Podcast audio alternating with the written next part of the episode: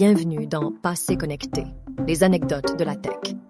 Plongez dans les coulisses captivantes de l'histoire des technologies avec mon carnet. L'histoire de la tablette chez Apple est fascinante et peu connue de beaucoup. Bien avant l'iPad, qui a révolutionné le monde des tablettes en 2010, il y a eu le Newton MessagePad 100 lancé en 1993. Il y a 30 ans, ce dispositif, qui peut être considéré comme le précurseur de l'iPad, n'a pas connu le succès escompté, malgré ses fonctionnalités innovantes pour l'époque, notamment la reconnaissance d'écriture manuscrite.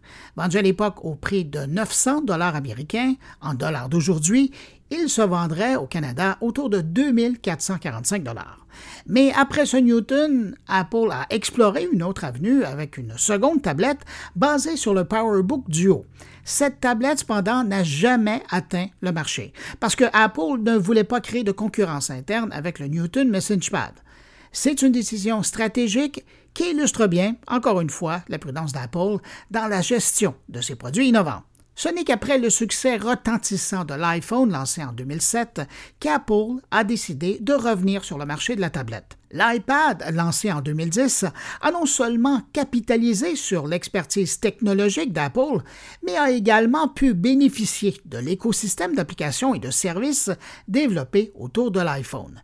L'iPad a ouvert la voie à une nouvelle catégorie de dispositifs mobiles, se positionnant entre le téléphone intelligent et l'ordinateur portable et a changé la manière dont nous consommons les médias numériques et interagissons avec le monde numérique.